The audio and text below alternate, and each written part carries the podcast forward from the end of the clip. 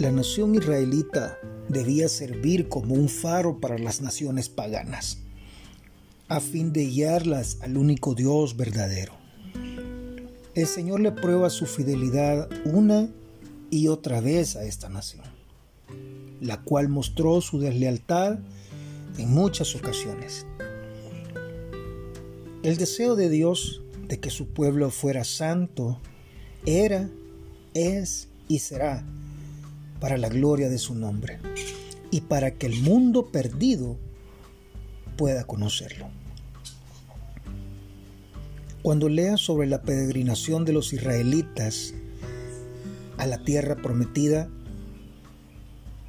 recuerda que sirves al mismo Dios fiel, cuyo deseo sigue siendo que tú seas luz para este mundo perdido que te rodea.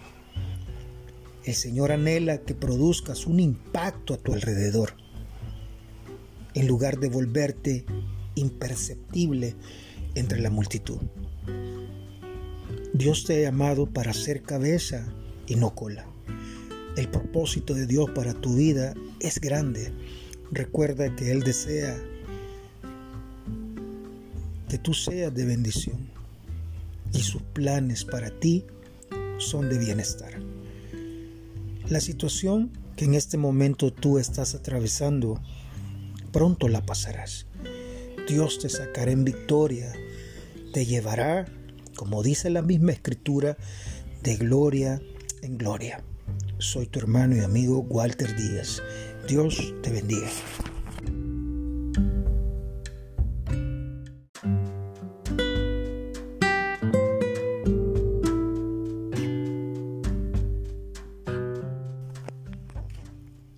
Salmo 146. Alaba alma mía Jehová, alabaré a Jehová en mi vida. Cantaré salmos a mi Dios mientras viva. No confiese en los príncipes ni en hijo de hombre, porque no hay en él salvación. Pues sale su aliento y vuelve a la tierra, y en ese mismo día perecen sus pensamientos.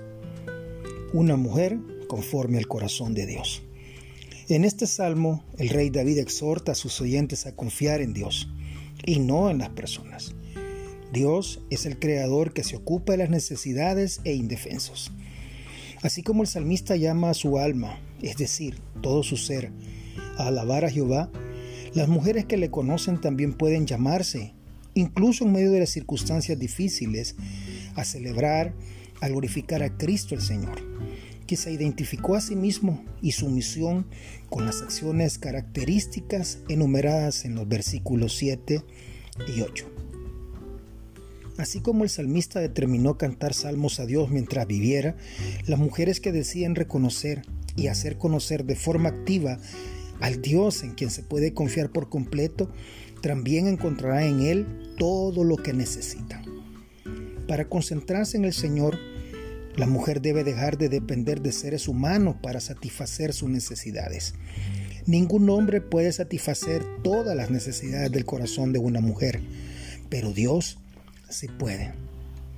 Las personas nos desilusionarán, pero el Señor jamás falla. Incluso los que más amas y en quienes confías tienden que morir alguna vez.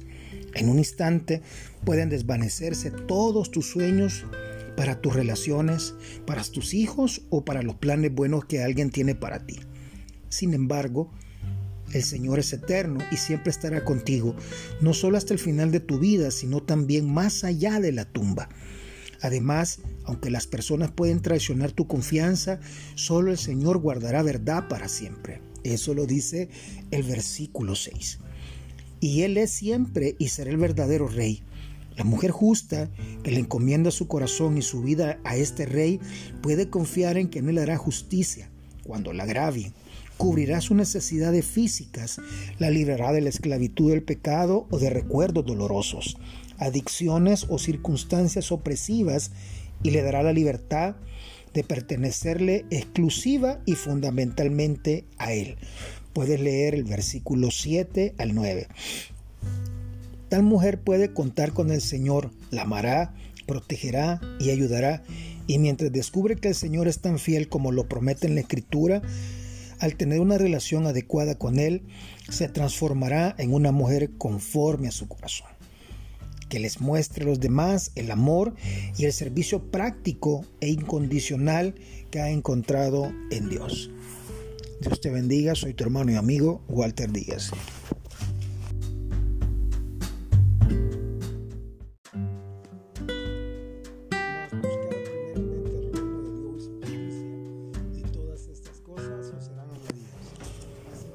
Buscad primeramente el reino de Dios y su justicia, y todas estas cosas os serán añadidas. Así que no os afainéis por el día de mañana, porque el día de mañana traerá su afán. Basta a cada día su propio mal. Mateo 6, versículos 33 y 34. En la historia de la humanidad han existido reyes que podrían competir en el primer puesto como los peores gobernantes. Algunos han dejado morir a su pueblo de hambre, otros se han caracterizado por corrupción e inmoralidad. Pero Juan I de Inglaterra será recordado como uno de los reyes más ineptos de la historia. Su orgullo mezclado con la falta de gobernabilidad hizo que este hombre sumiera a su nación en una guerra, debilitándola y finalmente llevándola a perder Normandía. En contraste con todos los reyes de este mundo, Jesucristo se presenta como el Rey glorioso, digno de la confianza de su pueblo. En el Evangelio de Mateo tiene como propósito central presentar a Jesús como Rey. Este glorioso relato de la vida del Mesías funciona como un puente entre dos ciudades.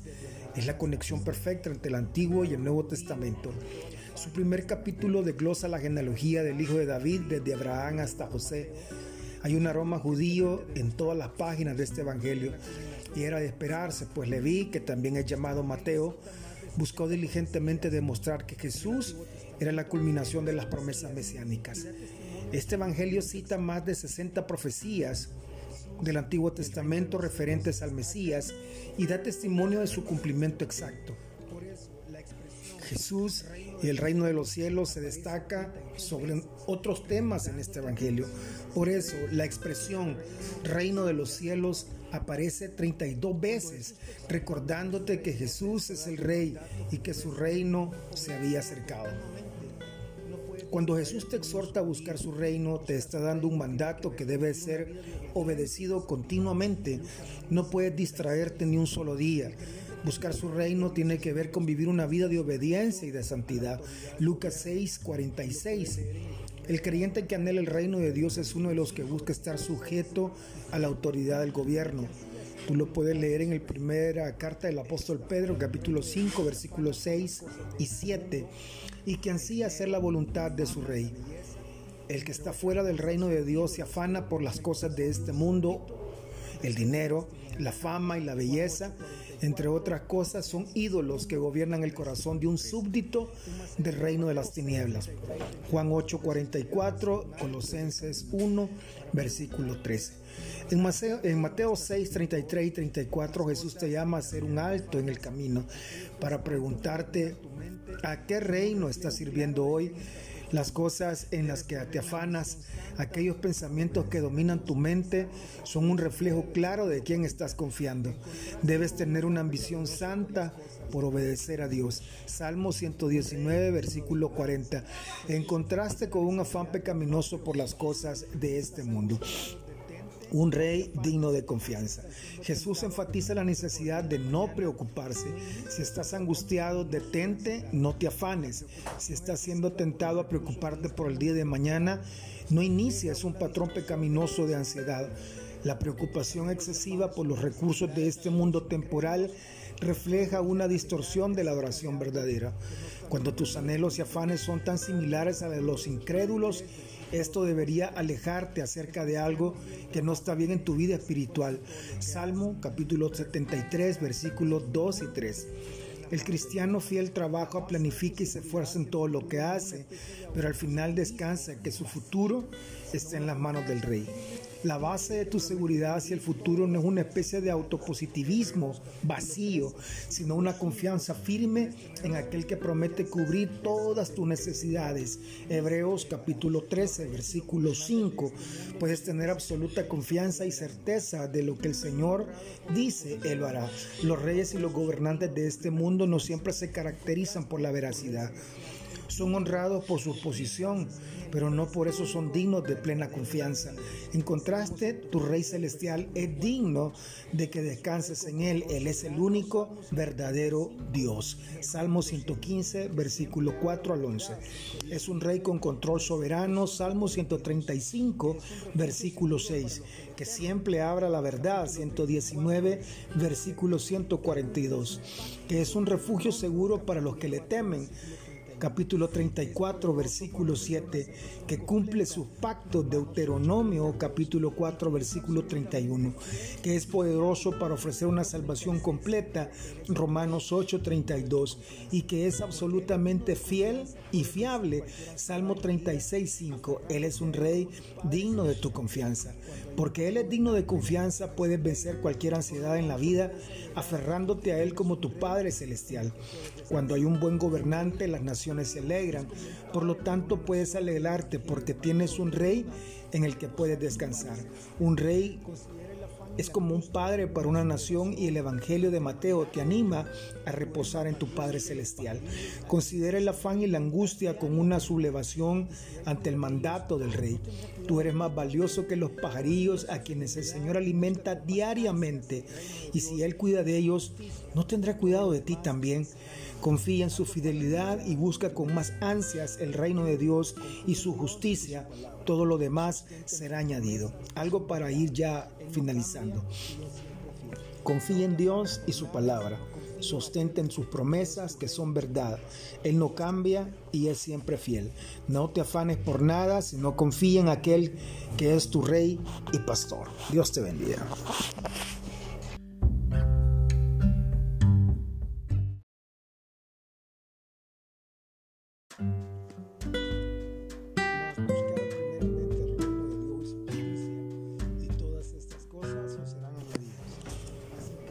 Buscad primeramente el reino de Dios y su justicia, y todas estas cosas os serán añadidas. Así que no os afainéis por el día de mañana, porque el día de mañana traerá su afán. Basta a cada día su propio mal. Mateo 6, versículo 33 y 34. En la historia de la humanidad han existido reyes que podrían competir en el primer puesto como los peores gobernantes. Algunos han dejado morir a su pueblo de hambre, otros se han caracterizado por corrupción e inmoralidad. Pero Juan I de Inglaterra será recordado como uno de los reyes más ineptos de la historia. Su orgullo mezclado con la falta de gobernabilidad hizo que este hombre sumiera a su nación en una guerra, debilitándola y finalmente llevándola a perder Normandía. En contraste con todos los reyes de este mundo, Jesucristo se presenta como el Rey glorioso, digno de la confianza de su pueblo. En el Evangelio de Mateo tiene como propósito central presentar a Jesús como Rey. Este glorioso relato de la vida del Mesías funciona como un puente entre dos ciudades. Es la conexión perfecta entre el Antiguo y el Nuevo Testamento. Su primer capítulo desglosa la genealogía del hijo de David desde Abraham hasta José hay un aroma judío en todas las páginas de este Evangelio y era de esperarse, pues Leví, que también es llamado Mateo, buscó diligentemente demostrar que Jesús era la culminación de las promesas mesiánicas. Este Evangelio cita más de 60 profecías del Antiguo Testamento referentes al Mesías y da testimonio de su cumplimiento exacto. Jesús y el reino de los cielos se destaca sobre otros temas en este Evangelio. Por eso la expresión reino de los cielos aparece 32 veces, recordándote que Jesús es el rey y que su reino se había acercado. Cuando Jesús te exhorta a buscar su reino, te está dando un mandato que debe ser obedecido continuamente. No puedes distraerte ni un solo día. Buscar su reino tiene que ver con vivir una vida de obediencia y de santidad. Lucas 6, 46. El creyente que anhela el reino de Dios es uno de los que busca estar sujeto a la autoridad del gobierno. Tú lo puedes leer en la primera carta del apóstol Pedro, capítulo 5, versículos 6 y 7, y que ansía hacer la voluntad de su rey. El que está fuera del reino de Dios se afana por las cosas de este mundo, el dinero, la fama y la belleza, entre otras cosas, son ídolos que gobiernan el corazón de un súbdito del reino de las tinieblas. Juan 8:44, Colosenses 1, versículo 13. En Mateo, en Mateo 6, 33 y 34 Jesús te llama a hacer un alto en el camino para preguntarte a qué reino estás sirviendo hoy las cosas en las que te afanas, aquellos pensamientos que dominan tu mente, son un reflejo claro de quién estás confiando. Debes tener una ambición santa por obedecer a Dios. Salmo 119, versículo 40. En contraste con un afán pecaminoso por las cosas de este mundo un rey digno de confianza. Jesús enfatiza la necesidad de no preocuparse. Si estás angustiado, detente, no te afanes. Si estás siendo tentado a preocuparte por el día de mañana, no inicies un patrón pecaminoso de ansiedad. La preocupación excesiva por los recursos de este mundo temporal refleja una distorsión de la oración verdadera. Cuando tus anhelos y afanes son tan similares a los incrédulos, esto debería alejarte acerca de algo que no está bien en tu vida espiritual. Salmo capítulo 73 versículos 2 y 3. El cristiano fiel trabaja, planifica y se esfuerza en todo lo que hace, pero al final descansa que su futuro está en las manos del Rey.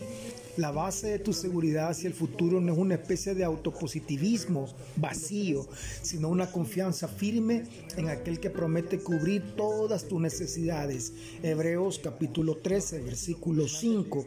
Puedes tener absoluta confianza y certeza de lo que el Señor dice, Él hará.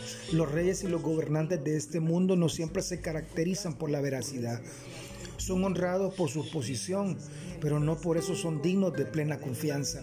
En contraste, tu Rey Celestial es digno de que descanses en Él. Él es el único verdadero Dios. Salmo 115, versículo 4 al 11. Es un Rey con control soberano. Salmo 135, versículo 6. Que siempre abra la verdad. 119, versículo 142. Que es un refugio seguro para los que le temen capítulo 34, versículo 7, que cumple sus pactos, Deuteronomio capítulo 4, versículo 31, que es poderoso para ofrecer una salvación completa, Romanos 8, 32, y que es absolutamente fiel y fiable, Salmo 36, 5, Él es un rey digno de tu confianza. Porque Él es digno de confianza, puedes vencer cualquier ansiedad en la vida, aferrándote a Él como tu Padre Celestial. Cuando hay un buen gobernante, las naciones se alegran. Por lo tanto, puedes alegrarte porque tienes un rey en el que puedes descansar. Un rey es como un padre para una nación y el Evangelio de Mateo te anima a reposar en tu Padre Celestial. Considera el afán y la angustia con una sublevación ante el mandato del Rey. Tú eres más valioso que los pajarillos a quienes el Señor alimenta diariamente y si Él cuida de ellos, ¿no tendrá cuidado de ti también? Confía en su fidelidad y busca con más ansias el reino de Dios y su justicia. Todo lo demás será añadido. Algo para ir ya finalizando. Confía en Dios y su palabra. Sostente en sus promesas que son verdad. Él no cambia y es siempre fiel. No te afanes por nada, sino confía en aquel que es tu rey y pastor. Dios te bendiga.